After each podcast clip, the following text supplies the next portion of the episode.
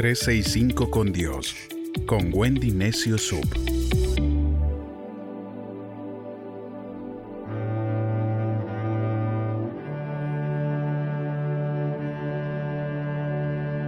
...14 de octubre... ...que te resbale... ...no podemos vivir tratando de agradar a la gente... ...porque nunca vamos a poder contentar a todos... ...no somos monedita de oro... ...para caerle bien a todo el mundo... Elévate por encima de eso.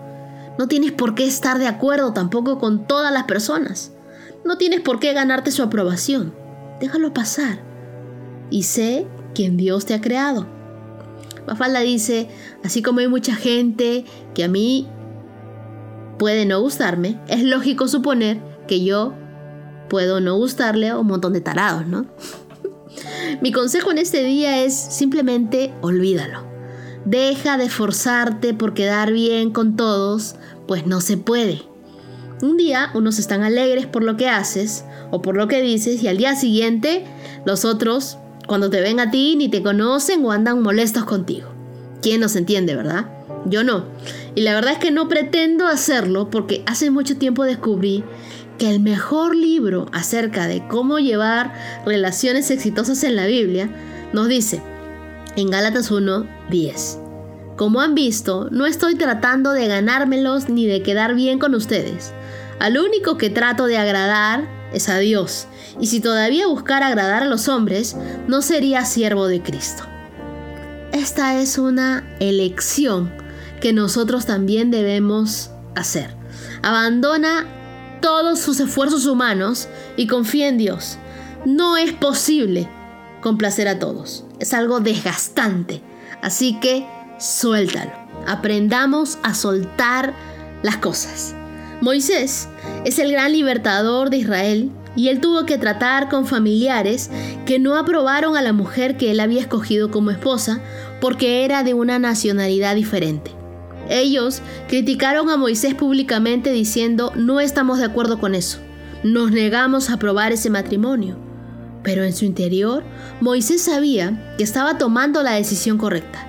Él no discutió con ellos, no se ofendió, no los criticó, él mantuvo su paz. Y algo que tienes que hacer es, no tienes que responder a cada crítica, no tienes que demostrarle nada a nadie. Es tu responsabilidad cómo reaccionas a lo que te pasa, no a la de los demás. Y como los demás reaccionen a tus decisiones, tampoco es tu responsabilidad. Así que pasemos por un cernidor las situaciones de nuestra vida y pensemos mejor las cosas la próxima vez, haciéndonos la siguiente pregunta.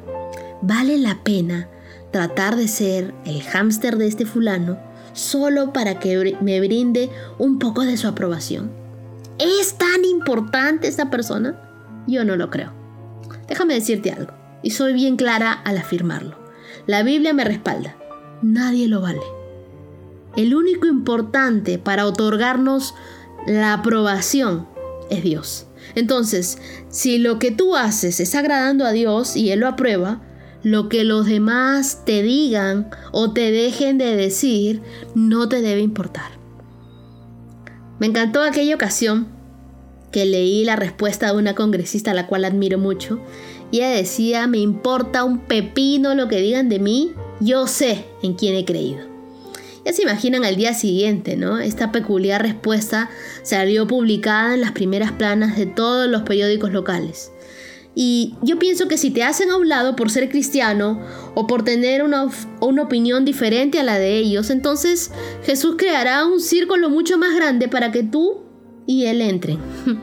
Alguien dijo, a tus enemigos, mátalos con tu alegría y entiérralos con tu éxito. Así que si quieres llegar al éxito, céntrate en tu objetivo y no en lo que escuchan tus oídos. Vincent Van Gogh dijo, si oyes una voz que te dice no sabes pintar, entonces pinta de todos modos, pues la voz tendrá que callarse. Y no quiero concluir este mensaje sin recordarte que siempre vamos a tener detractores. Siempre vamos a tener gente que nos critique, que nos envidie, que no les guste nuestro rostro, ni la forma en la que hacemos las cosas. inclusive habrá gente que nos difame. Lo cierto es que cuando ellos no tengan nada bueno que decir de ti, se inventarán historias. pero que eso te resbale. Habrá personas que cuando hagamos o no hagamos algo, nunca estarán conformes con nada. Y bueno, eso hay que superarlo. Debemos saltar el bache del me importa lo que otros piensen de mí. Como dijo Eliseo a su siervo, más son los que están con nosotros que los que están con ellos. Así que si tú prestas tus oídos a lo que la gente dice de ti, vas a vivir frustrado.